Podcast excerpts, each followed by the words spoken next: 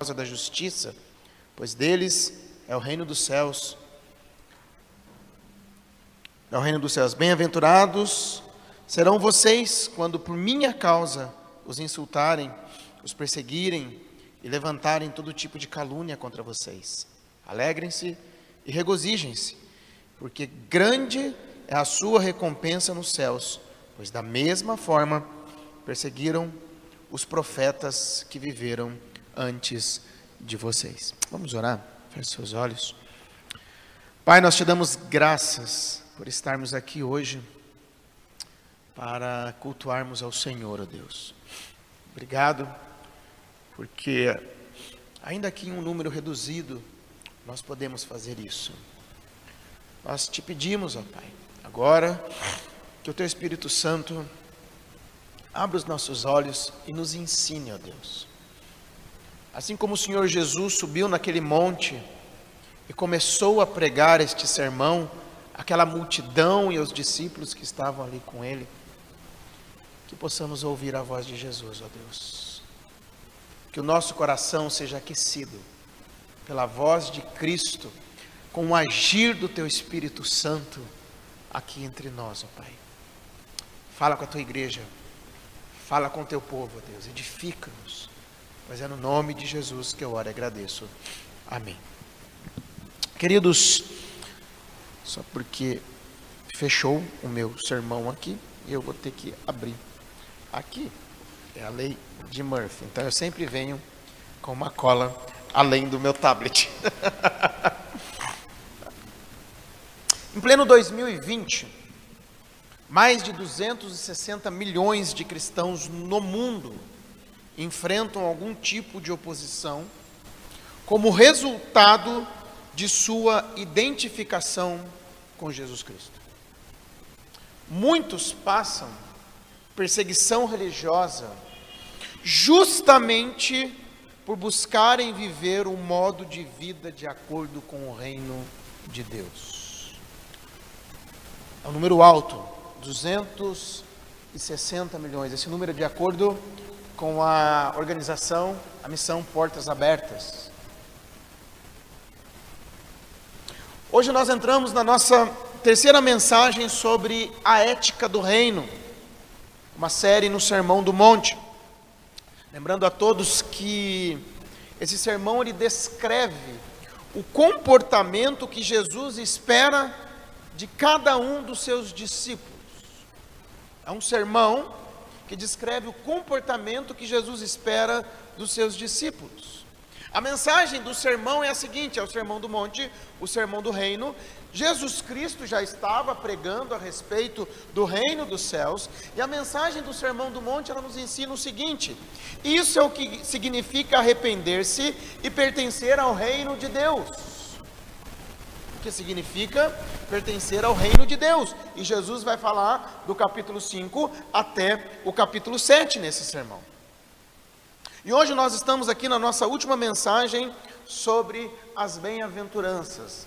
A nossa terceira e última mensagem, não estamos terminando a série, a série vai até o capítulo 7, mas é a nossa última mensagem a respeito das bem-aventuranças. Lembrando que bem-aventurado de acordo com o que Jesus disse, é muito mais do que uma alegria, uma felicidade momentânea.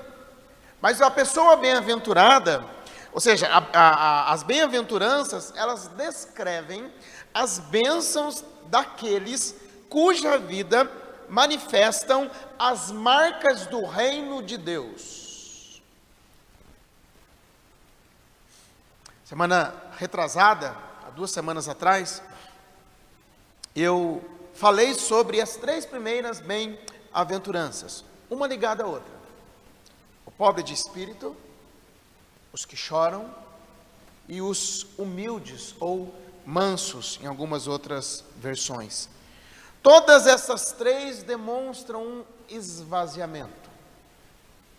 Semana passada, nós falamos sobre aqueles que têm fome e sede de justiça e os misericordiosos. Sendo a primeira, fome e sede de justiça, uma ânsia em buscar um padrão de vida em conformidade com a vontade de Deus. Não é para fora. Às vezes, quando a gente olha, né? A gente lê o texto e pensa assim: olha, é, bem-aventurados que têm fome e sede de justiça. Parece que nós vamos militar, nós vamos para fora e nós vamos brigar lá fora, mas não é isso que o texto diz. O texto diz que a fome e a sede de justiça é buscar um padrão de vida conforme a vontade de Deus. Você tem fome e sede de buscar viver conforme Deus quer para a sua vida? Essa é a ideia aqui. Mas também os misericordiosos. Os misericordiosos são aqueles que lançam o coração na miséria do outro, e prontos a qualquer momento a aliviar a dor da outra pessoa e também ministrar na vida da outra pessoa, seja aquele que nos ofendeu, seja o estranho ou seja alguém próximo. E hoje nós iremos falar sobre pureza de coração, paz e perseguição. Pureza de coração, paz e perseguição. E o primeiro, pureza de coração. Olha o versículo 8 o que que diz? Diz assim: Bem-aventurados os puros de coração, pois verão a Deus. Quem são os puros de coração? À primeira vista, Jesus parece dizer sobre as pessoas cujo coração é moralmente limpo. Parece que Jesus está falando daqueles que são moralmente limpos, porém, os puros de coração aqui não são aqueles que observam uma limpeza exterior. Não são aqueles que participam de cerimônias. Não são pessoas que são religiosas. A impureza em questão aqui é a impureza de ser condescendente com este mundo, de um comodismo. Ah, o coração impuro, ele não é simplesmente impuro, mas ele é um coração indeciso e dividido. Indeciso e dividido. Ah, é característico do homem de ânimo dobre. Lembra que Tiago fala do homem de ânimo dobro lá em Tiago 1, versículo 8 e 4, 8. Ou seja, é um homem, é uma pessoa que é inconstante em todos os seus caminhos. Uma pessoa inconstante nos seus caminhos, uma pessoa de mente dividida, é uma pessoa que não é pura de coração. Um teólogo chamado Tasker, ele define os limpos de coração como os íntegros livres da tirania de um eu dividido. Gostei disso daqui. Livres da tirania de um eu dividido, que não ficam tentando servir a Deus e ao mundo ao mesmo tempo. Por isso que tem a ver com a mente dividida, o homem de ânimo dobre. A pessoa pura de coração é aquela que não permite que nada se interponha entre ela e a visão que ela tem de Cristo. Tem um teólogo chamado Ferguson, escocês, ele diz algo que você vai entender um pouco mais aqui. Ele diz o seguinte: Coisas grandes podem ser completamente obscurecidas pelas pequenas. Coisas grandes podem ser obscurecidas pelas pequenas. Se estas forem trazidas perto o suficiente dos nossos olhos. Contudo, quando aproximamos demais este mundo e o que ele nos oferece de nossos olhos, nós não vemos a Cristo e a sua glória tão claramente.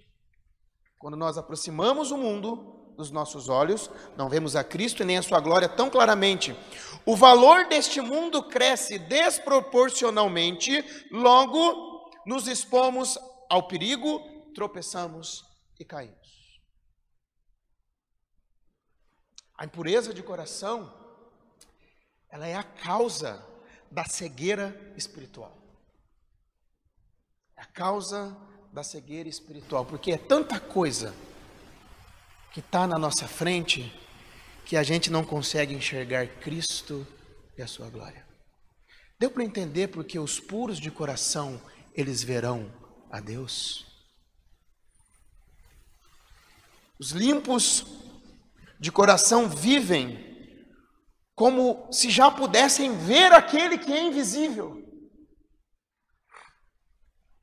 Nós podemos aprender isso com Moisés, aprendemos com a mansidão de Moisés, semana passada, semana retrasada.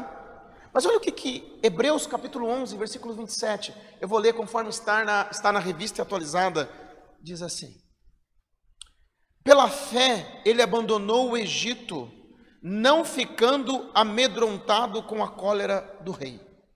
Antes permaneceu firme, como quem vê aquele que é invisível. A fé que Moisés tinha era tanta que ele respondeu às ordens de Deus como se Deus estivesse visivelmente do lado dele.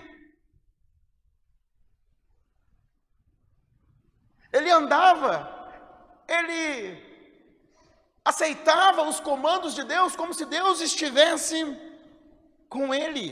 A fé que Moisés tinha era tanta, era tanta, que ele vivia como se estivesse vendo a Deus.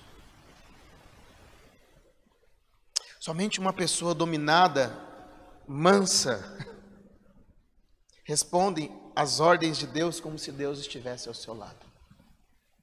Lembra que semana passada, retrasada, a gente falou sobre mansidão? Eu disse que uma pessoa mansa é uma pessoa dominada por Deus.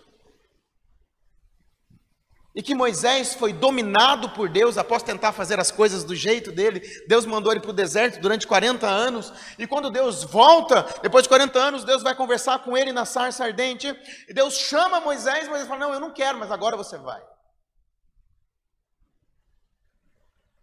E quando Moisés foi, ele agia como se Deus estivesse ao seu lado, obedecendo a Deus. Está vendo como uma bem-aventurança está entrelaçada na outra? Uma bem-aventurança vem na sequência da outra. E o resultado disso, que nós vemos aqui sobre os puros de coração, é que vai chegar o dia em que eles verão Deus face a face. Queridos, uma pessoa pura de coração é aquela que não permite que nada se interponha entre ela e a visão que ela tem de Cristo. Ela não é uma pessoa de ânimo dobre, uma pessoa indecisa. Ela vive como se Deus estivesse ao seu lado e ela vê Deus pela fé. Está aqui algo que nos faz avaliar a pureza do nosso coração, porque todas as vezes, as vezes que nós pecamos, nós permitimos que algo seja colocado entre nós e a visão que nós temos de Cristo. Lembra que eu falei sobre condescender com o mundo? Que muitas vezes isso acontece de várias maneiras na nossa vida. Às vezes é o dinheiro. Se for necessário para ter, eu vou mentir. Qual é o problema de mentir? Qual é o problema de eu mentir para eu não perder o meu emprego? Se for necessário, eu minto. Se for necessário, eu vou mentir para não perder o meu cliente. Qual é o problema de eu mentir? Qual é o problema que isso chama-se mente dividida, ânimo dobre? Eu estou agindo como se Deus não estivesse ao meu lado e não sou nem um pouquinho manso. Eu não estou enxergando com a fé. Qual é o problema? Outros negociam princípios da ética do reino de Deus em busca de coisas que os satisfazem. Eu não posso sofrer. Daqui a pouco a gente vai entrar nisso.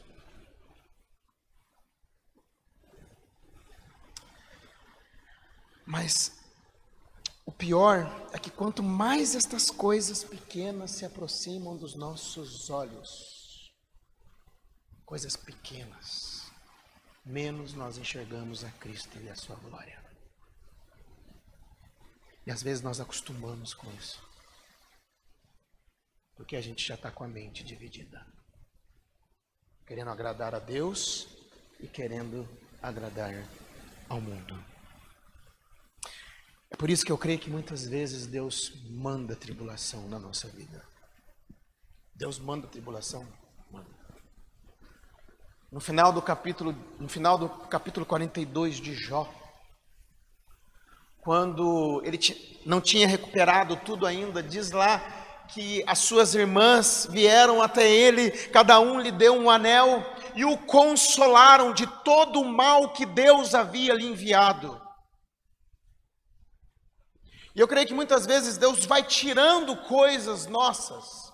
Muitas vezes Ele tira a nossa saúde, Ele tira os nossos bens, Ele tira a nossa fama, Ele tira tudo aquilo que está entre nós e Ele para que a gente possa enxergá-lo e a Sua glória. E foi o que Jó disse, lá no versículo 5 do capítulo 42. Os meus ouvidos já tinham ouvido a teu respeito mas agora os meus olhos te viram.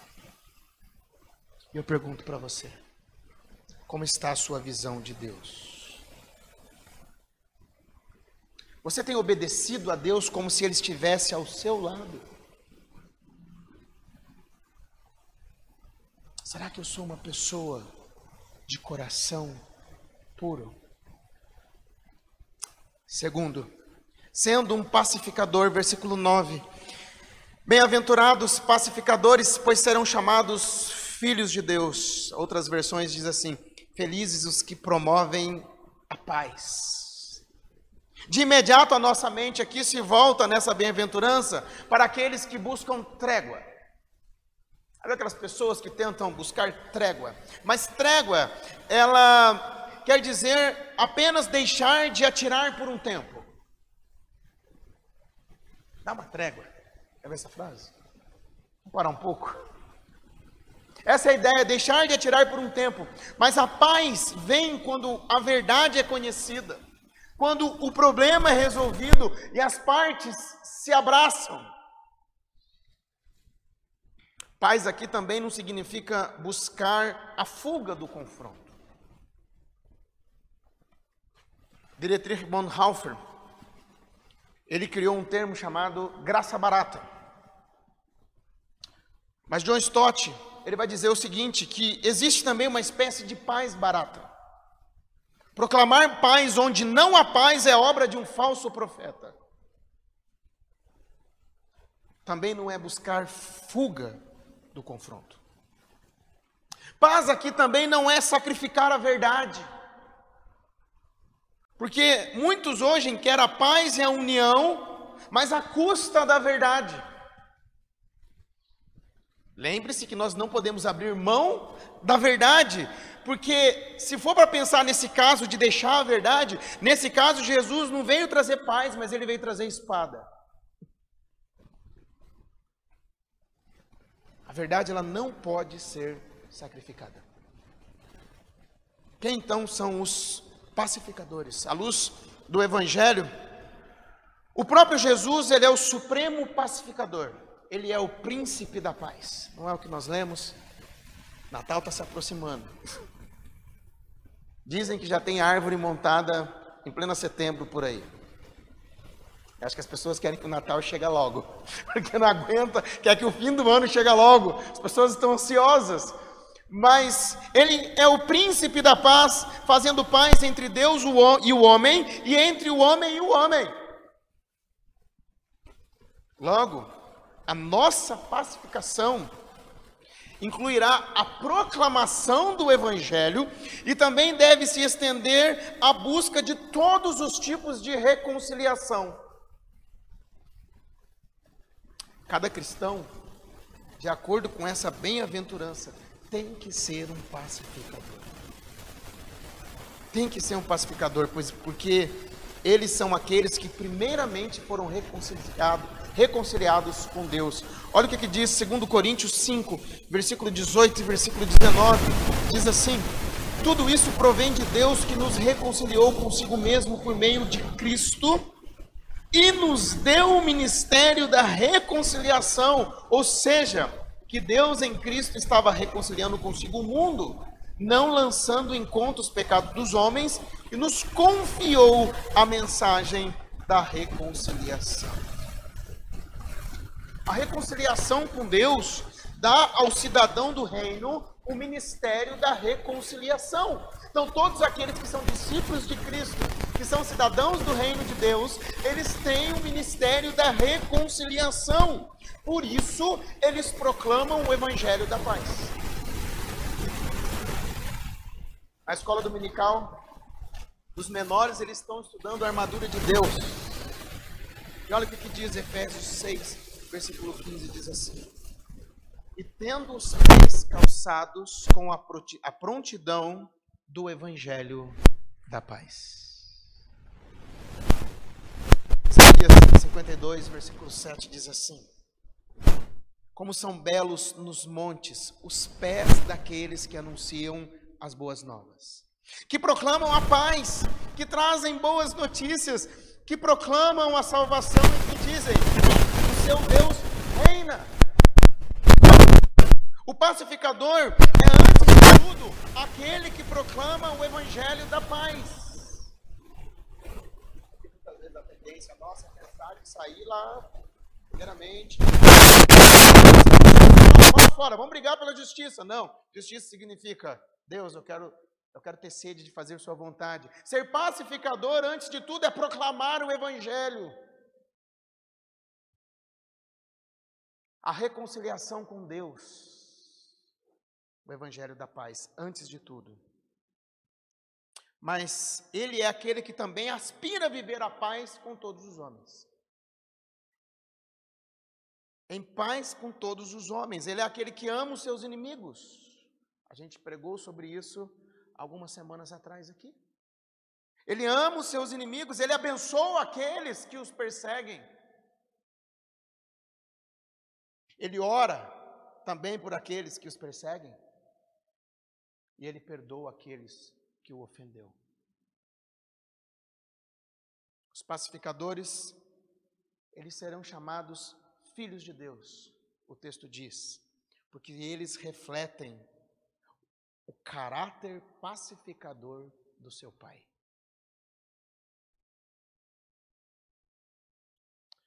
Todo cidadão do reino deve ser um pacificador.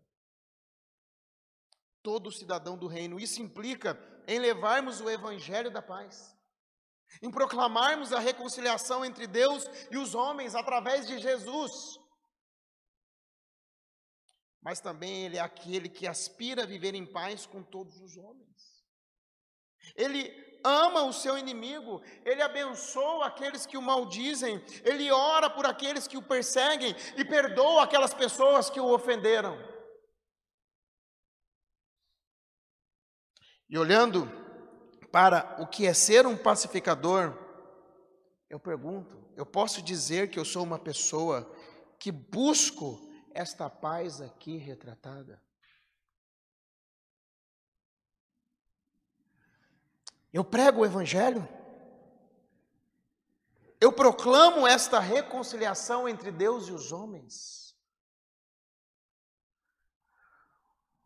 Eu vou dizer uma coisa: já é difícil a gente sair e proclamar o Evangelho, e nessa pandemia piorou.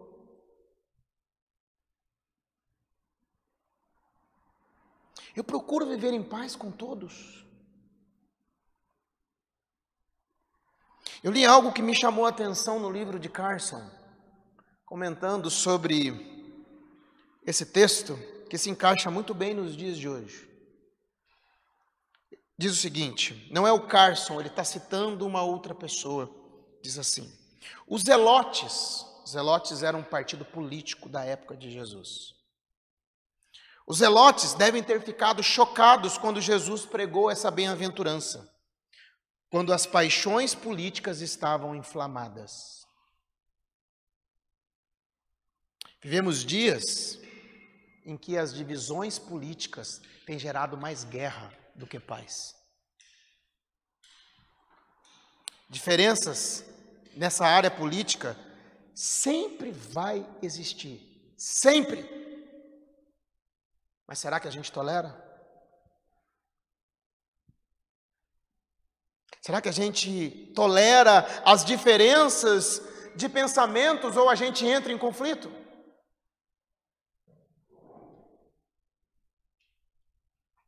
Isso muitas vezes acontece com ironia.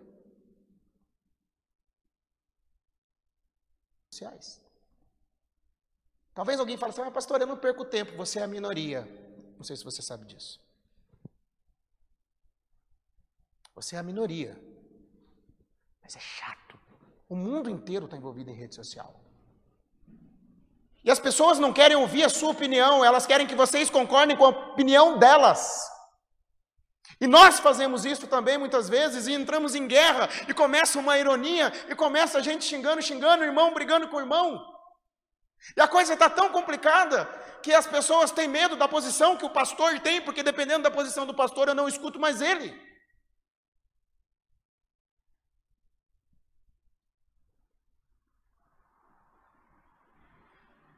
Que chato tá isso. As pessoas não se toleram mais dentro da própria igreja por causa de política.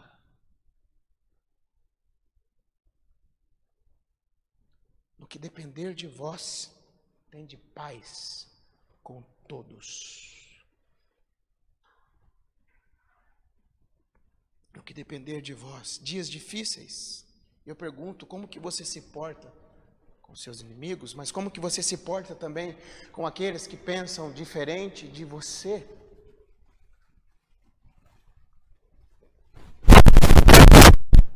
Você busca paz com todos.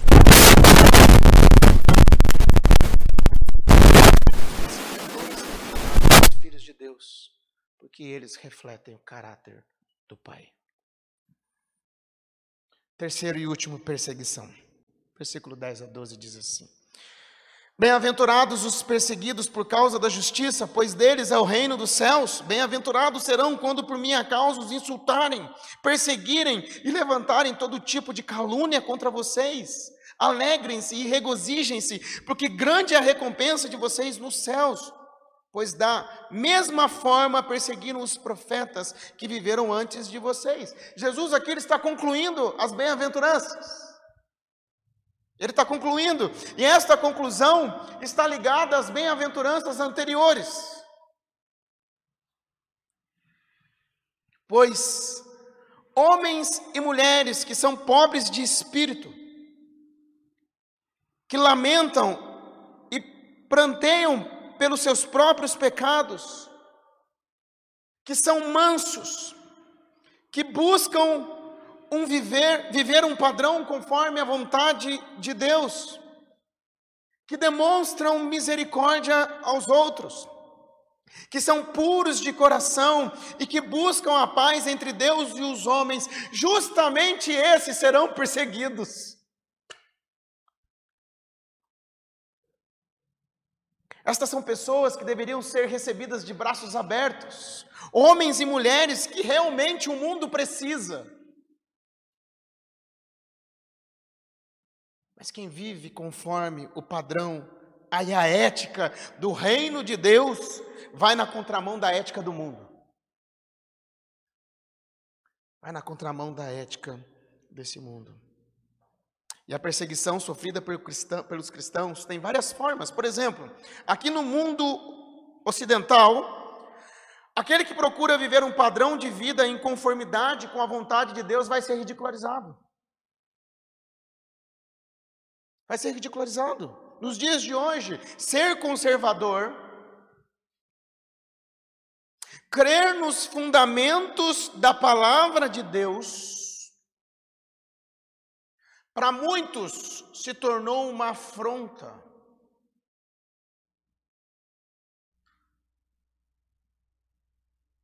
Para muitos se tornou uma afronta, e então estes cristãos são ridicularizados. Quando alguém me chama de fundamentalista, eu gosto. Já olharam para mim você é fundamentalista. Nossa, que elogio. Você não tem ideia como você está me elogiando. Porque eu creio nos fundamentos da palavra de Deus. Eu creio na inerrância e na suficiência das Escrituras. Só que isso virou afronta, porque isso vai contra a ética do mundo. Você quer ver um assunto? Sem delongar, aborto. Tivemos um caso recentemente em que muitas pessoas deram as suas opiniões pessoais. Mas qual é a opinião das Escrituras e de Deus? É ela que vale. Só que quando você dá uma opinião, as pessoas acham que você apoia o estuprador. Não!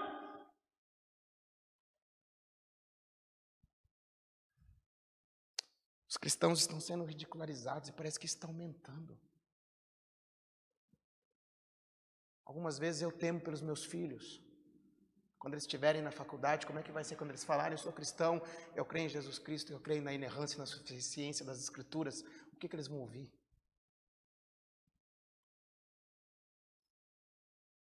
O que, que eles vão ouvir? O que importa para nós é o que a palavra de Deus diz, mas também não com guerra. Não com os dois pés no peito, indo na outra pessoa e xingando e ridicularizando, senão eu vou cair no mesmo erro. No que depender de vós, tem de paz com todos, mas não abra a mão da verdade.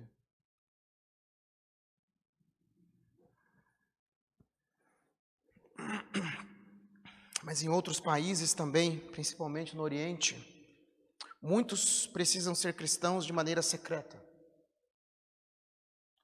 pois a ética do reino de Deus, ela se torna uma ameaça à religião daquele país, ou uma ameaça ao governo totalitário que ele tem. Nesse momento, ah, como foi dito no começo do sermão, em pleno 2020, mais de 260 milhões de cristãos no mundo enfrentam algum tipo de oposição, simplesmente porque são cristãos. 260 milhões é mais que a população do Brasil de cristãos sendo perseguidos no mundo. Na Coreia do Norte, calcula-se que tem em torno de 300 mil cristãos. Chutando por baixo, mais de 30 mil deles estão em campos, presos nesse momento. Talvez nasceram lá e vão morrer lá. A perseguição na China não para de aumentar.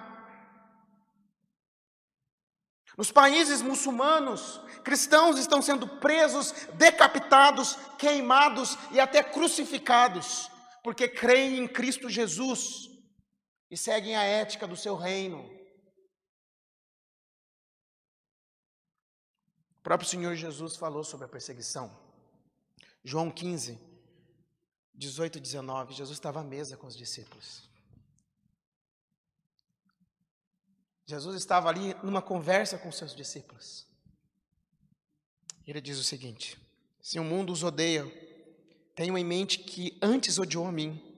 Se vocês pertencem ao mundo, ele os amaria como se fosse dele. Todavia vocês não são do mundo, mas eu os escolhi, tirando-os do mundo, por isso o mundo os odeia.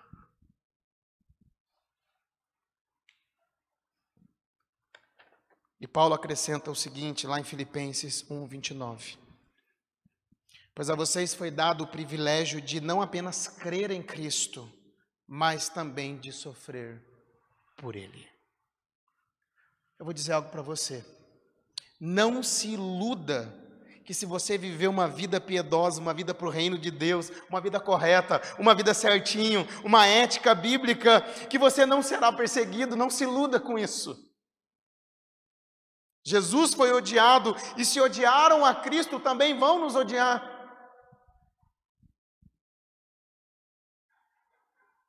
E como que Jesus pede? que os cidadãos do seu reino reajam à perseguição. Né? Aqui tem algo estranho para nós. Porque olha o que ele diz: alegrem-se, regozijem-se, porque grande é a recompensa de vocês nos céus, pois da mesma forma perseguiram os profetas que viveram antes de vocês. Então se alegra. Nós podemos perder tudo aqui na terra, mas nós vamos herdar algo muito maior no céu. Lembra que eu falei que muitas vezes o nosso coração, ele não é puro, porque existem coisas que estão entre nós e Cristo, e nós não conseguimos enxergar a glória de Cristo e o que ele nos oferece, por causa de coisas aqui da terra. E se nós fomos perseguidos, hoje, nós pertencemos a uma nobre sucessão. Por quê? Porque os profetas já foram perseguidos anteriormente. Os profetas de Deus. E olha o que Hebreus diz a respeito deles: que o mundo não era digno deles. O mundo não era digno deles. Por isso, não se iluda achando que se vivermos uma vida correta, isso não nos trará perseguição. Vai trazer. O apóstolo Paulo diz lá em 2 Timóteo 3,12. E olha como ele começa, ele fala de fato. Ele está dizendo assim, olha, é fato. Algumas outras versões começam assim, verdadeiramente.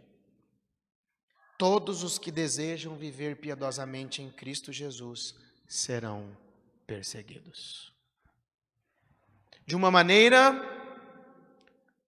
ou de outra. Mas não tenham medo. Porque Cristo, do seu trono, ele sabe tudo o que se passa. Estava lendo hoje Apocalipse capítulo 4 e capítulo 5. Apocalipse é um livro para ser lido, muita gente tem medo de ler Apocalipse, né? Até o capítulo 3 ali, ele está falando das igrejas maneira universal, as igrejas daquela época e para nós nos dias de hoje. Quando chega no capítulo 4, João tem a visão daquele que estava sentado no trono. Antes de começar a falar de todos os cálices, a ira de Deus que viria sobre esse mundo, a perseguição sobre os cristãos, ele fala que Cristo está no trono e aquele que está no trono, ele vê, ele sabe o que acontece com a gente, ele sabe o que acontece no mundo. Então não tenham medo. Cristo governa. Por isso não queiram ser igual ao mundo, não queira ser igual ao mundo, não queira andar de acordo com a ética desse mundo. Não seja de ânimo dobre, de mente dividida, mas sim ande como um cidadão do reino de Deus. E se a perseguição vier, Alegre-se, regozije-se, porque grande é a recompensa de vocês nos céus, pois da mesma forma perseguiram os profetas que viveram antes de vocês. Que conclusão! Jesus começa esse sermão do reino falando sobre as bem-aventuranças falando que feliz, feliz, feliz, feliz. E conclui com perseguição. Todos os crentes devem demonstrar todas as características das bem-aventuranças. Nós não temos liberdade de escolher uma e negligenciar a outra. Tipo, eu quero ser pobre de espírito, mas eu não quero ser manso, não. Eu quero ser misericordioso, ajudar o próximo. Mas eu não quero buscar paz com quem me fez mal, porque você não sabe o que ele fez para mim.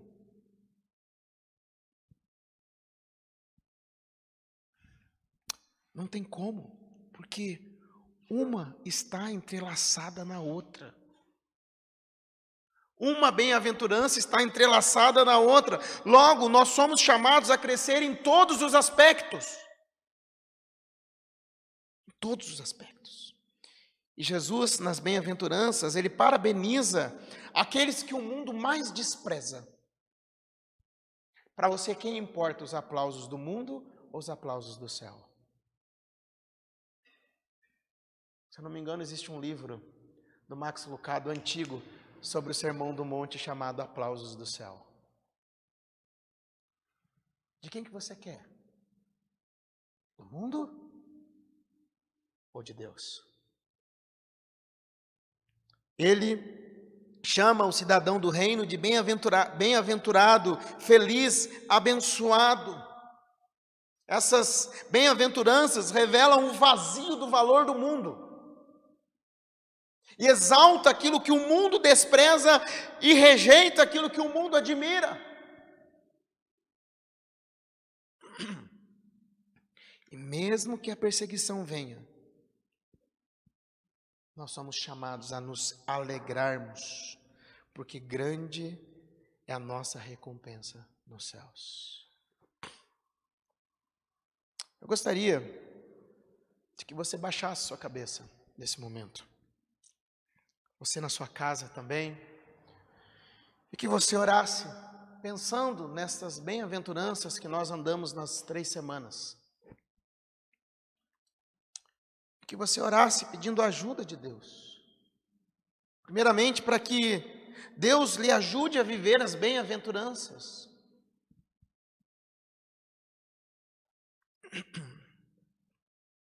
Reconheça a sua pobreza de espírito, que você é falido espiritualmente. Que nós somos falidos, nós somos pecadores. Peça a Deus para que você chore pelos seus pecados, porque bem-aventurados que choram. Sabe por quê? Porque muitas vezes nós nos acostumamos com eles. Nós estamos acostumados, pecados que estão entre nós e Cristo, e nós não enxergamos a glória de Cristo. Peça a Deus que lhe dê mansidão. Peça a Deus para que Ele coloque no seu coração fome e sede de viver uma vida em conformidade com a vontade dEle, não com a vontade do mundo.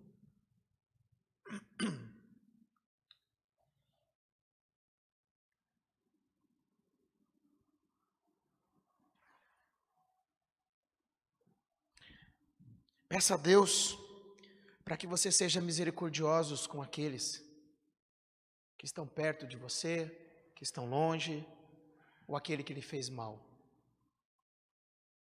Peça a Deus para que você seja puro de coração e que não tenha nada entre você e Deus que está impedindo de enxergar a glória de Cristo.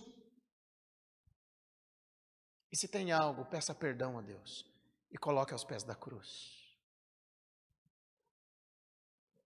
Peça a Deus para que você seja um pacificador, anunciando e proclamando o evangelho da paz, mas também no que depender de você, para que você tenha paz com todos.